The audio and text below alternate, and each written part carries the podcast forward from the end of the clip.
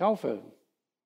Wir hatten ja beim ersten Mal dieses große Thema, ja, was bedeutet denn die Taufe? Ich bin gewollt von Jesus Christus, ich bin geliebt von Jesus Christus, ich bin getragen von ihm. Und dann hatten wir dem letzten Sonntag dieses Thema, ja, ich bin gesandt, damit ich diese gute Nachricht anderen weitergebe. Ich bin dafür begabt und ich bin beflügelt von dem Heiligen Geist, von Jesus Christus selber.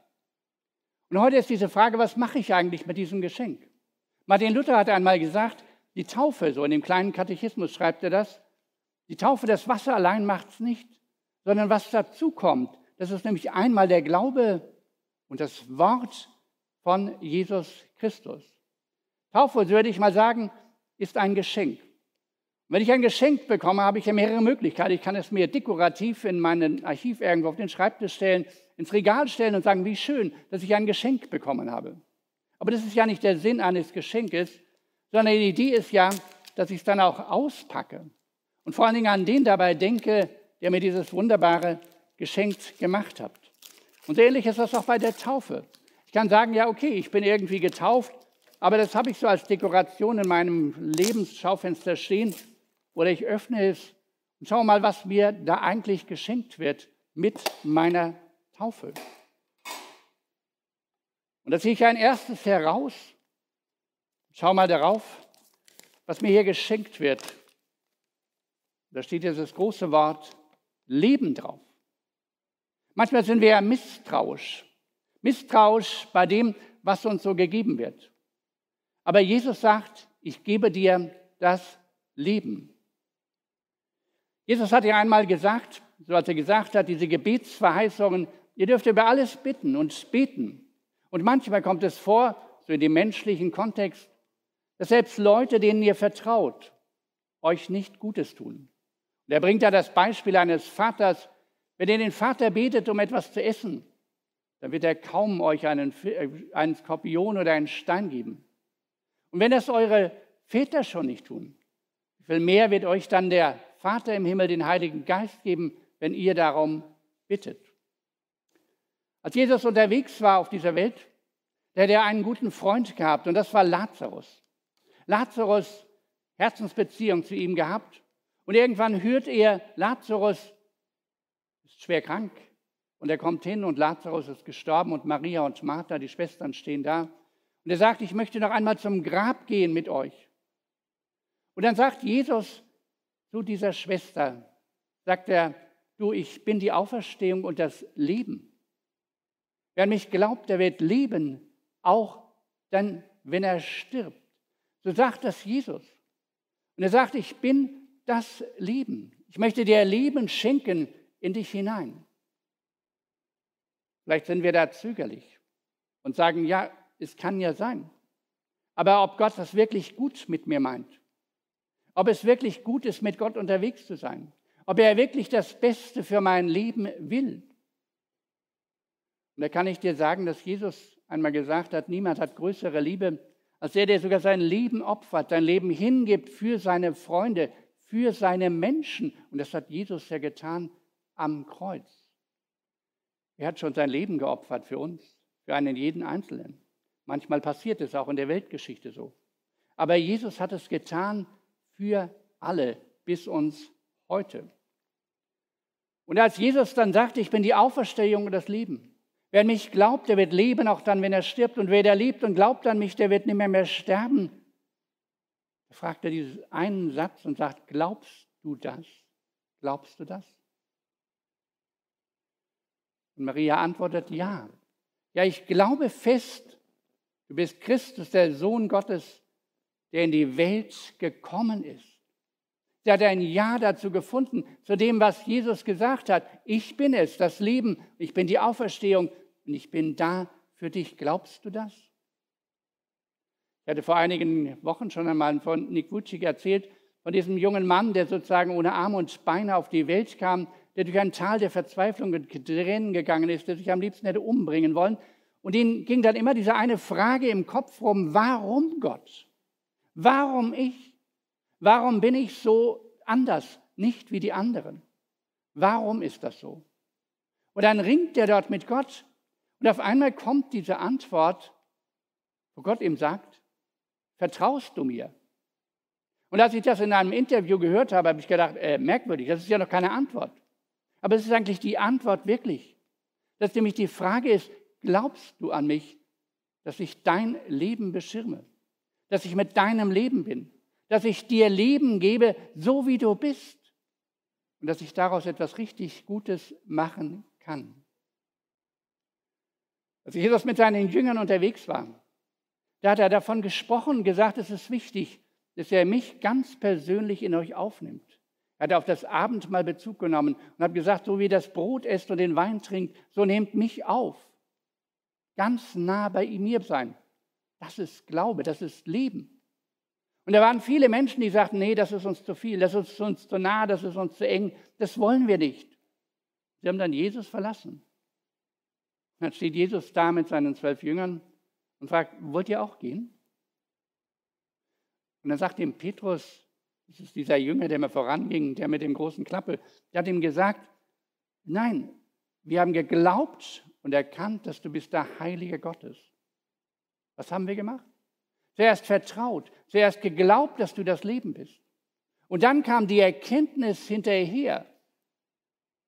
Wir haben geglaubt und erkannt, dass du bist der Heilige Gottes. Frage, warum glauben sie? Warum glaubten die Jünger? Wie kann das eigentlich sein? Glauben? Und da packen wir mal das nächste Geschenk aus. Da sagt er nämlich, der Petrus, wir haben geglaubt, denn du hast Worte des ewigen Lebens. Du hast Worte des ewigen Lebens. Und diese Worte hören wir.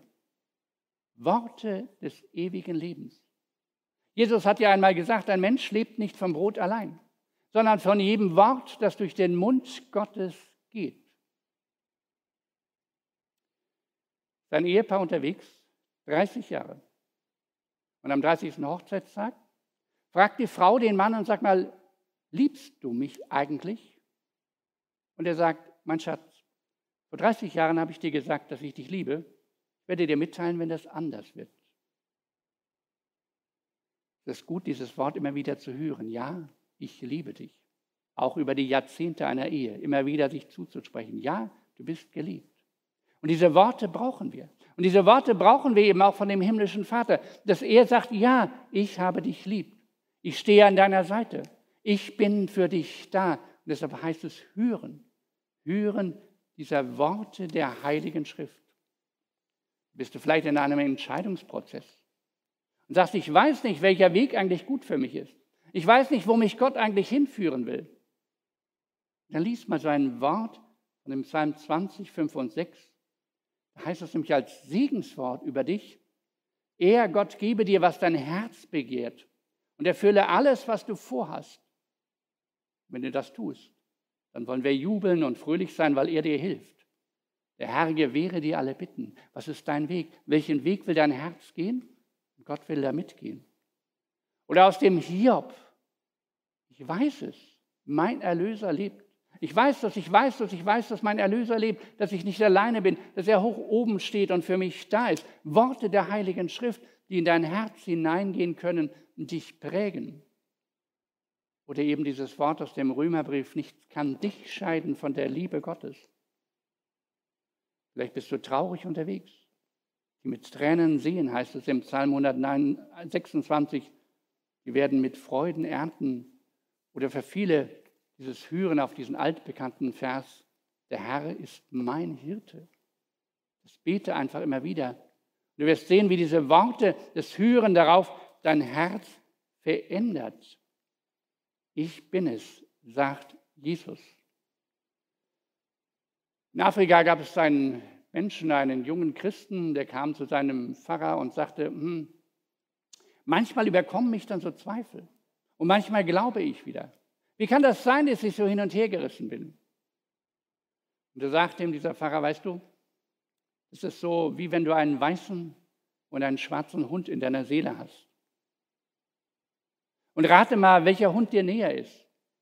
Ah ja, sagt er, klar, den, den ich am meisten füttere, den ich am meisten streichle. Genau. Also lass dich füttern und den guten, hellen und klaren Worten der Heilige Schrift.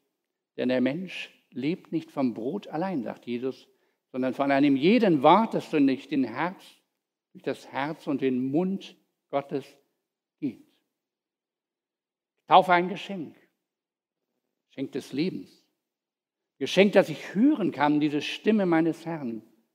Und dann ein drittes Geschenk, was uns Jesus gibt, das ist nämlich das großartige Geschenk der Auferstehung.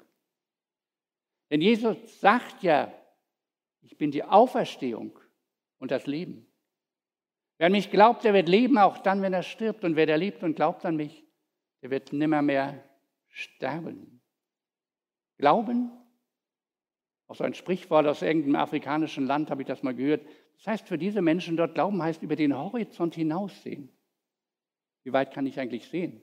Vielleicht bis zum nächsten Wetterbericht, vielleicht bis zum nächsten Tag, vielleicht bis zur nächsten Prüfung, vielleicht bis zu dem nächsten Großereignis, vielleicht sogar, wenn ich ganz weit sehe, dass ich ja gut, irgendwann werde ich einmal sterben und dann bin ich nicht mehr da. Über diesen Horizont hinaussehen heißt eben, Jesus sagt, ich bin die Auferstehung und das Leben, wer an mich glaubt, der wird leben, auch dann, wenn er stirbt. Ewigkeit im Herzen. Das ist das große Geschenk, was mir Jesus macht. Dass er nämlich sagt, ich bin es, ich bin die Auferstehung, ich sehe weiter, selbst wenn du stirbst, bist du in meiner Hand geborgen. Merkt ihr, was es ist? Der Taufe startet etwas Großartiges. Mit der Taufe bekomme ich Leben. Mit der Taufe darf ich hören auf die Worte von Jesus Christus. Mit der Taufe darf ich über den Horizont leben und glauben. Wer an mich glaubt, der wird leben in Ewigkeit und ist niemals von Gott getrennt. Glaubst du das? Am 9. Juni wurde er beerdigt. Philipp Mickenbecher, großer YouTuber, Real Life Stories geschrieben, ein Buch, das nennt er auch so, meine Geschichte, mein Real Life. Einer, wenn man sich das anguckt, der nutzt Badewannen nicht wie ich zum Baden, sondern baut da Flugzeuge draus mit seinem Bruder und seiner Schwester zusammen, machen eigentlich alle möglichen Faxen und zeigen damit, wir leben völlig. Aber dann wird er gekennzeichnet von Leid. Er selber kriegt schwer Krebs, heilt erst, dann kommt er wieder und er wurde am 9. Juni beerdigt. Aber er sagte, ich weiß, wo ich hingehe. Er wusste darum, dass er getragen ist von Gott. Und davon kann er immer wieder berichten. Tragischerweise ist auch seine Schwester gestorben. Aber ich möchte auch mal ein kleines Video von ihm zeigen, was er selber so einen Tag vor seinem Sterben selber aufgenommen hat als YouTuber, um den Menschen zu zeigen, ja, ich gehöre zu Gott. Ich wollte euch einfach nochmal allen sagen, dass ich echt so meinen Frieden habe mit der ganzen Situation und wie das jetzt alles gekommen ist. Dieser Anblick geht ans Herz. Philipp Mickenbecker meldet sich aus dem Krankenhausbett, nur kurz bevor er stirbt. Anfang Juni bangen die Fans des YouTubers um ihr Idol. Der Tüftler, der an Lymphdrüsenkrebs erkrankt ist, hat starke Blutungen. Dem 23-Jährigen geht es so schlecht, dass er vom Notarzt abgeholt wird. Am Tag darauf verkünden seine Liebsten, allen voran Zwillingsbruder Johannes, die traurige Nachricht. Philipp ist gestorben. Philipp hat jetzt im Krankenhaus nochmal eine starke Blutung bekommen und ist dann gestern von uns gegangen. Auf dem gemeinsamen Kanal The Real Life Guys veröffentlichen seine Freunde nun posthum ein Video zu Ehren des Hessen. Und darin ist auch die letzte Botschaft zu sehen, die Philipp für seine Community aufnimmt. Doch Achtung, diese Bilder sind harte Kost. Hey Leute, also es kann sein, dass es jetzt auch mein letztes Video ist. Ich weiß nicht genau. Aber ich wollte euch einfach nochmal allen sagen, dass ich echt so meinen Frieden habe mit der ganzen Situation und wie das jetzt alles gekommen ist. Und dass ich auch weiß, dass Gott das alles in der Hand hat. Und ähm, ja, dass ich trotzdem glaube, dass Gott auch eingreifen kann.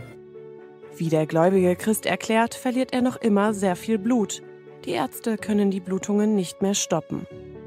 Doch obwohl es offensichtlich nicht gut um ihn steht, bleibt Philipp positiv.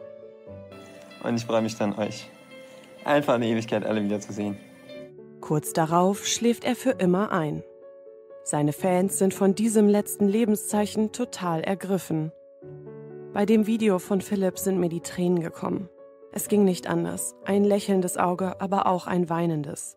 Und vielen, vielen herzlichen Dank dafür, dass ihr eine letzte Botschaft von Philipp mit uns teilt. Lauten nur zwei der emotionalen Kommentare. Für die Familie des Unternehmers ist der Verlust extrem hart. Auch weil Philipps Eltern schon zum zweiten Mal ein Kind verlieren. 2018 kommt ihre Tochter Elisabeth, die ebenfalls zu den Real Life Guys gehört, ums Leben. Die 18-Jährige stirbt bei einem Flugzeugabsturz. Nach dem Tod ihrer Schwester halten Philipp und Johannes aber zusammen. Wir haben auf jeden Fall vor, weiterzumachen und ich denke auch, dass unsere Schwester nicht gewollt hätte, dass wir jetzt aufhören damit. Und es ist uns jetzt einfach nochmal ganz besonders bewusst geworden, wie kurz das Leben sein kann und wie wichtig es ist, dass man irgendwas Besonderes aus seinem Leben macht. Gut zwei Jahre später wird bei Philipp zum dritten Mal Krebs diagnostiziert. Der Todkranke teilt seinen Kampf bis zum Schluss mit seinen Fans und geht schlussendlich in Frieden und ohne Schmerzen.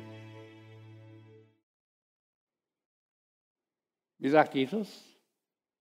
Ich bin die Auferstehung und ich bin das Leben. Wer mich glaubt, der wird leben, auch wenn er stirbt. Glaubst du das? Ja, sagte Maria. Ich glaube fest, du bist Christus, der Sohn Gottes, der in die Welt kommen soll. So bin auch ich gefragt. Ja, ich bin getauft. Glaube ich an das Leben, das mir Jesus gibt? Glaube ich an die Worte, die mir Gott ins Herz gibt? Glaube ich über den Horizont hinaus, dass er mir die Auferstehung ermöglicht? Kannst du das glauben? Ja, ich glaube, Herr. So möchte ich mit uns beten und dann singen wir ein Lied, wo wir ganz bewusst Jesus in den Fokus unseres Herzens und Lebens nehmen. Jesus Christus, danke, dass du diese Frage an uns stellst. Glaubst du das? Jesus Christus, ich möchte es glauben. die Zweifel aus meinem Herzen, mich vertrauen und dann entdecken, wie du mir Erkenntnis gibst über die Wahrheit deiner Worte, die Wahrheit deiner Nähe und dass du mich trägst durch mein Leben hindurch bis hinauf in die Ewigkeit. Amen. So, wir kommen zum Kreuzverhör. Eine Frage, 60 Sekunden Zeit zum Antworten, dann der Gong, aber meistens klappt es ja auch vorher mit, den, äh, mit der Antwort. Ähm, Im Kopf glaube ich ja, aber richtig Vertrauen darauf setzen oder etwas zu riskieren, das fällt mir schwer. Wie kann ich mehr Vertrauen lernen? Ah ja, das ist immer eine Frage, was mache ich eigentlich so in meinem grauen Alltag sozusagen? Vertraue ich doch auch bestimmten Dingen? Und manchmal helfen auch so kleine Vertrauensspielchen, dass du einfach sagst, ich gehe mal in den Klettergarten und versuche mal, angegurtet wie ich bin, über sein Seil herüber zu balancieren. Und da wirst du merken, dann brauche ich meinen Kopf gar nicht viel, dann muss ich das vertrauen, dass dieser Gurt hält und dass dieser schaffe, darüber zu laufen. Das ist eigentlich Vertrauen. Vertrauen ist, ja, ich glaube daran, dass das Seil hält, dass dieser Gurt hält, dass mir eigentlich nichts passieren kann. Und so ähnlich ist es auch mit dem Glauben an Jesus. Wenn er mir sagt, du, ich trage dich doch, dann vertraue ihm und sage, ja, Herr, ich möchte glauben. Das kann man ihm im Gebet auch so sagen. Ich möchte es wagen zu glauben. Ich will glauben wollen. Und dann folgt irgendwann auch dein Geist und dein Verstand und sagst, ja, ich, ich traue da mal drauf, denn er meint es ja wirklich gut mit mir. Stimmt schon, manchmal steht unser Verstand, unsere Fragen, kann denn das sein, so dem Ganzen im Weg. Aber Wagnis heißt ja, ist es okay, ich vertraue jetzt, ich gehe mit dir, Jesus, durchs Leben, weil du mir das gesagt hast. Ich vertraue deinen Worten. Macht es einen Unterschied, ob ich als Kind oder Erwachsener getauft werde? Nee, der Unterschied ist gar nicht da. Der Unterschied ist nur, dass du als Erwachsener dich an deine Taufe natürlich erinnern kannst, weil du genau weißt, wie kalt oder warm das Wasser war, ob es mit Eiswürfeln durchsetzt war oder sonst irgendetwas, weil du ja dein Bewusstsein schon so dabei hattest und das kann ein kleines Kind nicht erleben. Aber auch für Erwachsene oder für Kinder ist ja das Entscheidende, wie Martin Luther sagt, sagt, Wasser es freilich nicht, das ist nett und das ist schön und das ist gut so, sondern das Wort dazu, das dazu gesprochen wird, das ist, heißt eben hier, du bist getauft in Jesus hinein, du darfst zu ihm dazugehören Und dann zweitens, was Martin Luther auch in dem kleinen Katechismus sagt, gehört dazu der Glaube. Der Glaube an das Wort, der Glaube an das, was Christus dir geschenkt hat. Nützt das, wenn ich ein Geschenk habe und packe es nicht aus? Und das ist jetzt egal, ob ich als kleines Kind getauft bin und mir kind, Eltern und Paten dann davon erzählen und ich irgendwann selber sage, vielleicht bei der Konfirmation, vielleicht davor, danach, ja, ich glaube, oder als Erwachsener getauft werde. Und dann auch immer mal wieder diesem schwarzen Hund folge sozusagen und wieder in Zweifeln absinke und dann neu zu sagen, ja, ich glaube aber, denn ich weiß, dass ich getauft bin, ich weiß, dass ich zu dir, Jesus, dazu gehöre. Warum müssen so viele Leute so schlimm leiden? Wie steht Gott dazu? Das ist ja schon eine Frage, warum lässt Gott sowas überhaupt zu, dass viele leiden? Mir helfen dann oft solche Worte, wie zum Beispiel bei dem Hiob, der ja wirklich viel leiden musste, dass er sein eigenes Bekenntnis sagte, in dieser tiefen Not, ich weiß, dass mein Erlöser, ich weiß, dass mein Anwalt, mein Christus sozusagen lebt. Oder dieses schöne Wort so aus Jesaja 43, wo Gott sagt, fürchte dich nicht, ich bin mit dir. Selbst wenn du durchs Wasser gehst, dass sie das Wasser bis zum Hals stehst, selbst wenn du durchs Feuer gehst und dann sagt er, will ich mit dir gehen. Ich würde mir wünschen, dass Gott sagt, nee, wenn du durch so ein Feuer gehst oder durch so ein tiefes Wasser, wo du Angst hast, dann nehme ich dich raus aus dem Fluss und lasse dich geradeaus weiterlaufen. Es soll dir nichts passieren. Aber das tut Gott nicht. Warum, weiß ich nicht. Aber er weiß und sagt mir zu, da bin ich mitten bei dir, in deinem Leben, in deinen Krisen, in dem, was so schwer ist für dich, bin ich einfach da. Und Jesus hat da auch mitgelitten am Kreuz. Ähm, ich wünsche mir auch, dass Gott das anders macht. Er sagt, ich bin im Leben bei euch. Wir haben gesehen, die Taufe ist so ein Geschenk zum Auspacken. Wie ist es denn ohne Taufe? Kriege ich dann kein Geschenk zum Auspacken? Na, da hast du also das Geschenk der Taufe nicht. Aber wie ist das bei dem Schächer am Kreuz? Habe ich letztes Mal, glaube ich, schon mal darauf hingewiesen, nicht? Der hing am Kreuz neben Jesus und sagt, äh, denke an mich, wenn du in dein Reich kommst. Und Jesus sagt, heute noch wirst du mit mir im Paradies sein. Die hatten gar keine Zeit, vom Kreuz runterzugehen und sich taufen zu lassen, wieder aufzuhängen und dann zu sterben. Das ist ja das Entscheidende, ist ja der Glaube. Und das größte Geschenk ist, dass du sagst, ich glaube an Jesus Christus. Und wenn du dann gar nicht mehr getauft bist oder nicht getauft werden konntest oder noch nie getauft bist, dann ist das so nebensächlich, weil du dich dann im Herzen so freust über dieses Geschenk des Glaubens und das Geschenk des Wortes und dieses Geschenk der Auferstehung, dass du nämlich selber über den Horizont hinaus sehen kannst. Das ist das Entscheidende steht im Markus-Evangelium uns an Schluss. Wer glaubt und getauft wird, der wird selig werden. Aber das Entscheidende ist, so steht es da drin, dass ich glaube, dass ich vertraue auf Jesus Christus. Was hilft mir, Gott noch mehr zu vertrauen, ihm mein ganzes Leben anzuvertrauen? Was hilft mir dabei? Also ich weiß nicht, wie es Ihnen geht, wenn Sie in einer guten Beziehung sind, mit einer Ehefrau, Ehemann oder gut befreundet sind. Ähm, warum vertrauen Sie dieser Person? Einfach, weil Sie merken, das ist gut und ich vertraue einfach dieser Person. Und mit dem Lebensvollzug wächst ja das Vertrauen, wo ich merke, ja, es ist verlässlich und ich verstehe diese Person und ich komme damit klar. Und so wächst eigentlich Vertrauen mit der Zeit des Lebens. So ähnlich ist das auch mit Jesus. Wenn ich umso länger mit ihm unterwegs bin, umso mehr verinnerlicht sich das und wird immer mehr zu einer, ich sag mal so mit den Worten des Paulus, einer inneren Gewissheit. Eine Gewissheit, die selbst wenn dann Millionen von Forschern sagen, es gibt nichts und Jesus ist erstunken und erlogen, ich trotzdem im Herzen sagen, aber ich weiß, dass mein Erlöser lebt. Ich warte mal ab, bis ihr euren Fehler erkennt. Also das wächst sozusagen mit dem Gehen mit Jesus, wird das Vertrauen automatisch stärker und fester und gewisser. Und irgendwann sagst du mit dem Apostel Paulus, nichts kann mich scheiden, das bin ich ganz gewiss, von der Liebe Gottes, die in Jesus Christus ist, unserem Herrn. Danke für die Antwort. Muss man die Taufe verstehen, um sie zu empfangen? Also das kann man vergleichen. Als ich ein ganz kleines Kind war, richtig mini klein, dann habe ich irgendwann laufen gelernt. Habe ich verstanden, wieso ich laufe? Nee. Das hat mir mein Physiklehrer dann in der achten Klasse erklärt. Er sagte, das ist einfach eine Gewichtsverlagerung. Ich sagte, aha, hatte ich gar nicht gewusst, aber ich konnte es schon. So ähnlich jetzt mit dem Gebet. Ich lerne erst beten und verstehe dann hinterher vielleicht, warum ich das mache. Und die Taufe muss ich auch nicht in dem Sinne verstehen, sondern daraus leben und irgendwann kriege ich die Erklärung, ach so, das ist damit eigentlich passiert. Das ist vielleicht so ähnlich wie diese, dieses Wort aus der Heiligen Schrift, wo der Petrus sagt, wir haben geglaubt. Das heißt, wir waren erstmal unterwegs und dann erkannt. Also wir sind mal gelaufen, hinterher erklärt uns einer warum. Äh, wir haben gebetet und das funktioniert und hinterher hat uns einer erklärt, wie Gebet geht. Wir sind getauft und hinterher erklärt uns einer, wie das geht und dann verstehen wir es auch. Also erst glauben, dann leben. Nee, verstehen. So, die letzte Frage.